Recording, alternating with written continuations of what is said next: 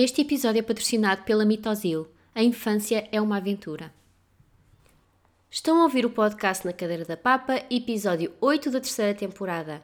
Os bebés precisam de dentes para comer? Olá, sejam bem-vindos ao podcast na cadeira da papa, um podcast de uma mãe na missão diária de construir uma boa relação entre os seus filhos e a comida. O meu nome é Leonor Cício, sou autora do blog na cadeira da papa e a voz por trás deste podcast. E o tema de hoje é tipo um dos maiores mitos que eu ouço diariamente, através de Na Cadeira da Papa. Todos os dias eu tenho alguém que me chega que me diz: O meu filho não pode comer pedaços porque não tem dentes, o meu filho não está a conseguir comer pedaços porque não tem dentes, eu não ofereço pedaços ao meu filho porque ele não tem dentes. Malta, eles conseguem comer pedaços sem dentes. E é sobre isso que nós vamos falar hoje. Vou-vos explicar exatamente como é que funciona a mastigação deles, qual é a importância que tem na alimentação complementar, os dentes, não dentes, etc o que as minhas sugestões para aliviar a erupção dos dentes e como é que a erupção dos dentes efetivamente afeta a alimentação complementar. Então vamos já começar por esclarecer uma coisa. Os bebés não precisam de dentes para comer. Eles não precisam de dentes para começarmos a dar pedaços. Eles não precisam de dentes para deixarmos de dar a sopa perfeitamente liquefeita. Eles conseguem mastigar com as gengivas. As gengivas têm lá os dentes por baixo e, portanto, elas têm força. E é isso até que nós queremos que eles exercitem, é a força do seu maxilar para conseguir mastigar. Eu tive bebês com dentes em idades dispersas. A Luísa começou mais ou menos com 7 meses e meio a ter dentes. A Teresa começaram a aparecer umas pontinhas aos 11 meses, só aos 12 meses é que ela efetivamente começou a ter dentes. E o Francisco teve aos 8 meses e qualquer coisa. Como vocês sabem, eu fiz baby led weaning com o Francisco, portanto, ele desde os 6 meses que foi exposto a comida aos pedaços e, portanto, quando ele começou a ter dentes, ele já comia pedaços há mais de dois meses. A Teresa, igual, a Teresa não fez baby led weaning, mas desde muito pequenina que lhe foi oferecido de pedaços, porque ela tinha mesmo muito interesse em comer e muita curiosidade em experimentar pedaços. E, portanto, ela desde muito pequenina que comia pedaços e só aos 12 meses é que ela começou a ter dentes para comer. E ela sempre conseguiu comer muito bem. Portanto, vamos esclarecer uma coisa: os bebés não precisam de dentes para comer. Eles conseguem mastigar com, com as gengivas. É muito importante estimular até esses movimentos de mastigação do bebê e, portanto, é muito importante oferecer pedaços ou grumos desde muito cedo à alimentação complementar do bebê. A própria DGS, o próprio SPGAN, fazem essa recomendação que até aos 8 meses a dieta do bebê não pode ser totalmente liquefeita. Ou seja, até aos 8 meses têm que ser introduzidos pedaços e tem que ser estimulada a mastigação, porque estas, estas entidades sabem que os bebés conseguem comer pedaços e que é possível eles comerem eh, pedaços com 6, 7 ou 8 meses. O que é que é preciso ter mesmo muita atenção? É realmente que pedaços são estes, como é que eles são preparados, como é que eles são cortados e como é que eles são cozinhados.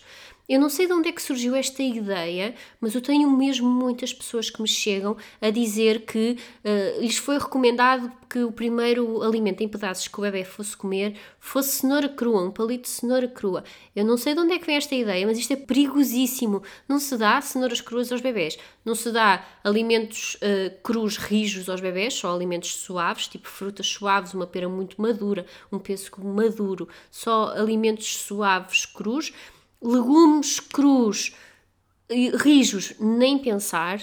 Maçã também não, também não sei onde é, de onde é que vem esta ideia que um dos primeiros alimentos que se dá ao bebê cru inteiro é maçã. Não, de toda, a maçã é o último. A maçã é um, é um risco de engasgamento muito, muito, muito grande. A maçã deve sempre ser suavizada, uh, semi-cozida ou assada ou de outra forma qualquer, ou até podem saltear num pouco de, de, numa frigideira, amolecer a maçã para oferecer ao, ao bebê. Nunca dar crua inteira. É um risco muito grande de engasgamento, porque eles não conseguem comer maçã crua pequeninos. Portanto, preparar os alimentos de forma adequada para os bebés conseguirem comer com a gengiva. E é muito importante estimular a mastigação, que eles aprendam a mastigar, porque tem uma série de benefícios a, a nível uh, maxilar, no desenvolvimento do maxilar e do palato do bebê, mas também tem um grande benefício para que eles não se engasguem. E já que estamos a falar de dentes e sobre esta ideia que também existe muito, uh,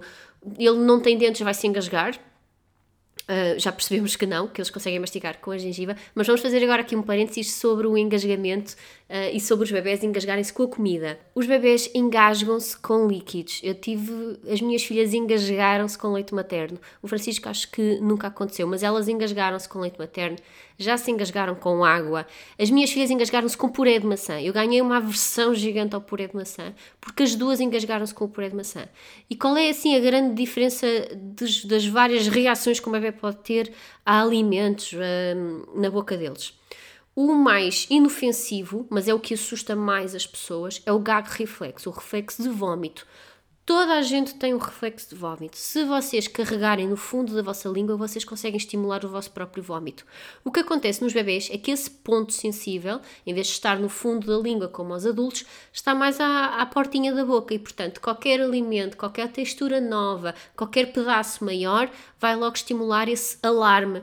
O, esse ponto na língua é uma espécie de alarme.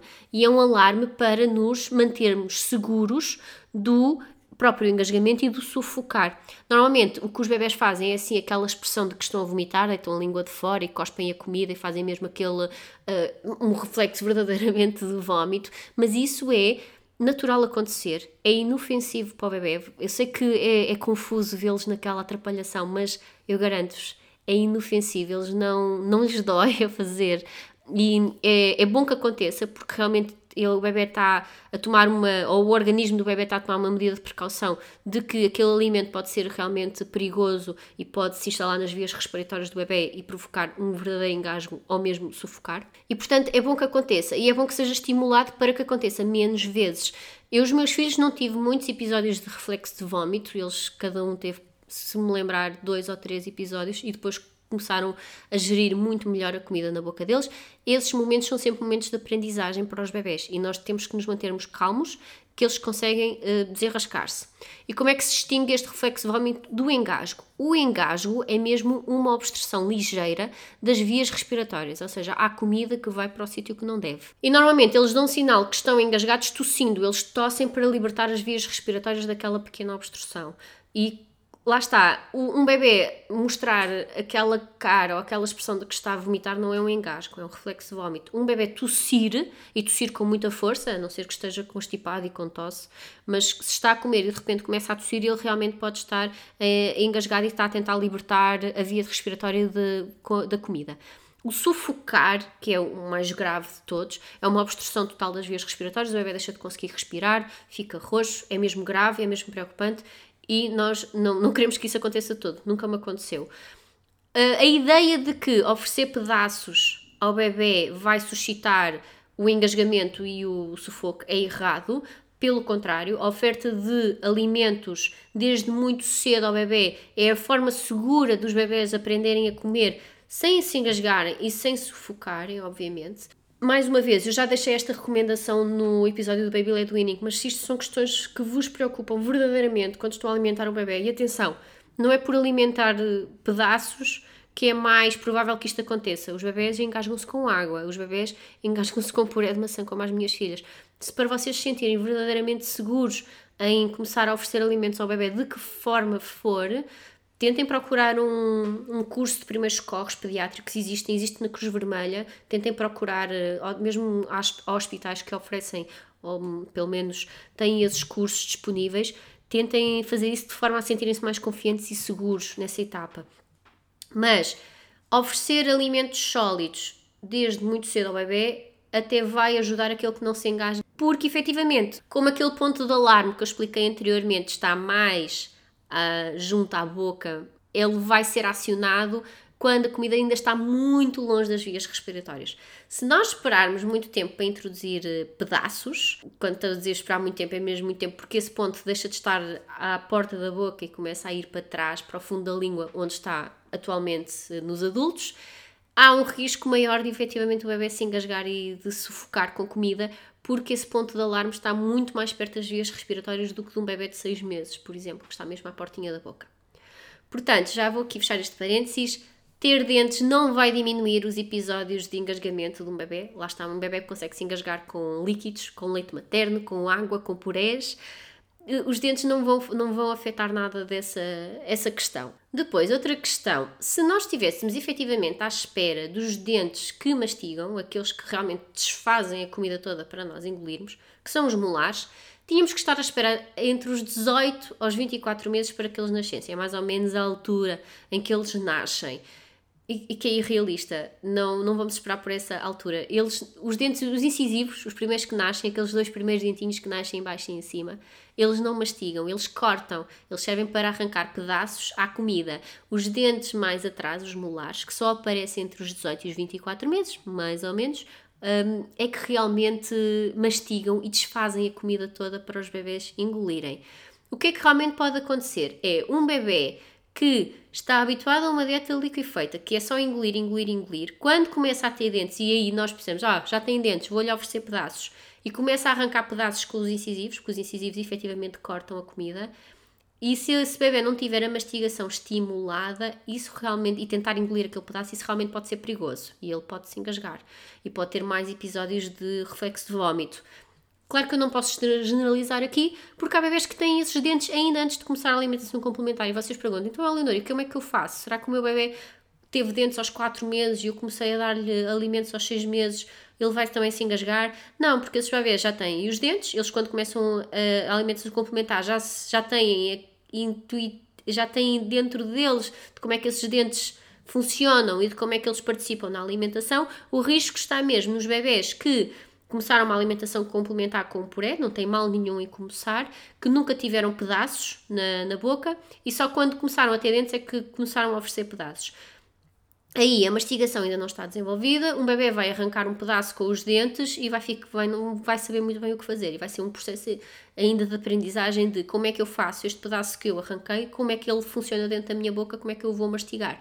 Portanto, é muito, muito, muito importante estimular a mastigação desde o momento zero da alimentação complementar. Desde que eles começam a comer, não quer dizer que tenham que fazer uma alimentação de pedaços de forma exclusiva, como é no baby led weaning, podem perfeitamente oferecer purés e Complementarmente a isso, pedaços. Podem oferecer pedaços, a fruta pode oferecer pedaços. A par com o puré, podem oferecer eh, os legumes em pedaços. Podem fazer refeições em que oferecem pedaços, refeições em que oferecem purés. Há uma multiplicidade de formas de fazer a alimentação complementar, de oferecer pedaços para estimular a, a mastigação do bebê. E não se esqueçam que já é uma recomendação do SPGAM. Para quem não sabe o que é o SPGAM, o SPGAM é tipo uma autoridade europeia para a pediatria e para uma série de outras especialidades relacionadas com pediatria e, portanto, eles próprios recomendam que os, os grumos e os pedaços sejam oferecidos ao bebê ainda antes dos 8 meses. Então, mas efetivamente, como é que a erupção dos dentes afeta a alimentação complementar? Afeta, não vou negar que não afeta, porque afeta.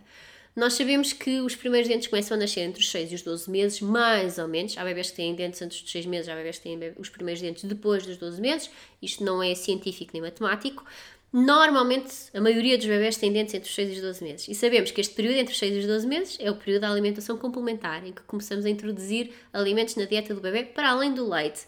E, obviamente, se um bebê está com uma erupção de dentes, e isto manifesta-se normalmente com gengivas muito inchadas, com muito desconforto, eles levam muita mão à boca para tentar aliviar, é muito desconfortável. Eu digo-vos, eu tive, eu tenho os meus dentes do siso a nascer agora, e é horrível. E se eles sentem o que eu senti, é mesmo muito, muito desconfortável. E portanto, quando eles estão, a boca deles não está a 100% e é desconfortável e eles precisam da boca para comer, é normal que a erupção dos dentes afete a alimentação complementar, que eles estejam de tal modo chateados com, com aquele momento que rejeitem comida. Há várias formas que nós temos de aliviar a erupção dos dentes, tanto para a alimentação complementar como para o bem-estar deles no dia a dia. Um dos produtos que eu mais usei para aliviar o desconforto da erupção dos dentes dos meus filhos foi o bálsamo primeiros dentes da Mitosil. Usava sobretudo antes das cestas e do sono da noite, porque realmente queria que eles dormissem uh, de forma mais tranquila, e usava quando sentia que eles estavam mesmo muito incomodados com a erupção dos dentes, normalmente com as gengivas muito inchadas, muito vermelhas, babavam-se mais do que o normal. Os, bebés, os meus bebés nunca foram muito se babar, mas nessas épocas babavam-se mais, punham muitas mãos à boca. Eu aí começava a notar que tínhamos dentes a chatear e usava bastante o bálsamo primeiros dentes da mitosil nessas alturas. Pessoalmente senti diferenças, sentia que realmente eles traziam algum alívio e que os deixava mais tranquilos. Normalmente usava, lá está, antes das cestas e do sono grande. Já falámos aqui também sobre o sono. Esta era uma das estratégias que eu também usei porque acho que deve ser a altura em que eles uh, ficam mais desconfortáveis e que realmente pode ser mais difícil de, aliviar. Uma das coisas que vocês podem fazer é realmente oferecer pedaços de comida seguros, com corte e com a consistência segura para eles uh, mastigarem e comerem e poderem esfregar à volta de toda a boca. Uma coisa que eu usava muito, eu não sei se existe, porque eu já comprei há 8 anos para a minha filha mais velha, são aqueles brinquedos com água que vocês podem pôr no congelador e aquilo congela e eles conseguem esfregar pela boca toda e coçar as gengivas. Também podem fazer geladinhos de leite materno, isto mais para os bebês que ainda não estão na alimentação complementar, portanto ainda não põem palitos de comida na boca, ou mesmo para qualquer bebê. Basicamente só têm que extrair o leite materno, colocar em forminhas de gelado e uh, o bebê consegue esfregar o gelado pela gengiva, o, o frio vai ajudar a aliviar um, ehm, o desconforto na gengiva e é leite materno que eles podem comer e beber sem problema. E portanto, ir resumindo tudo o que já falámos sobre aqui neste episódio. Os bebés não precisam de dentes para comer uh, alimentos aos pedaços. Eles usam a gengiva para mastigar. É importante, inclusive, quando os bebés não têm dentes, se possível, obviamente há bebés que têm dentes antes de começar a alimentação complementar, é importante oferecer estes pedaços para estimular a mastigação, para que eles saibam mastigar, para que não corram o risco de se engasgarem. Portanto, quanto mais cedo, melhor. Não estejam a esperar que os bebés tenham dentes para começar um, os pedaços, porque isso não faz qualquer sentido, não tem nenhum fundamento de todo. Realmente os bebês podem estar mais aborrecidos com a erupção dos dentes e isso pode afetar a alimentação complementar. Tem que estar um bocadinho preparados para isso, tem que ser uh, mais pacientes nessas alturas. Podem aliviar a erupção dos dentes de várias formas, com alimentos frescos. Normalmente o frio ajuda a aliviar essa impressão. Tem os tais brinquedos de água que podem congelar, tem os geladinhos de leite materno que já expliquei anteriormente como fazer e ainda tem o bálsamo primeiros dentes da mitocil que também ajuda a aliviar bastante estes episódios de erupção de dentes. E espero ter coberto assim todos os mitos e todos os preconceitos que existem sobre dentes e alimentação complementar dos bebés. Podem-me deixar o vosso feedback, as vossas questões, se realmente têm alguma questão sobre isto, por favor, deixem-me em mensagem ou por e-mail, por onde quiserem. Não se esqueçam de seguir o podcast na vossa aplicação de podcast preferida e se estiverem a ouvir pelo iTunes, não se esqueçam de deixar uma pequena avaliação e um pequeno review porque vai ajudar o iTunes a levar o nosso podcast até mais pessoas. Também passem pelo blog www.nacadeiradapapa.com onde vou ter um resumo deste episódio todo e alguns posts ou vou lá deixar o link, por exemplo, aos meus e-books que vos ajuda a perceber como é que devem oferecer pedaços aos bebés pequeninos, por exemplo. Vou lá deixar estes links todos, textos que eu já escrevi sobre este assunto, vai lá estar tudo e podem consultar no blog. E é tudo por hoje, até para a semana.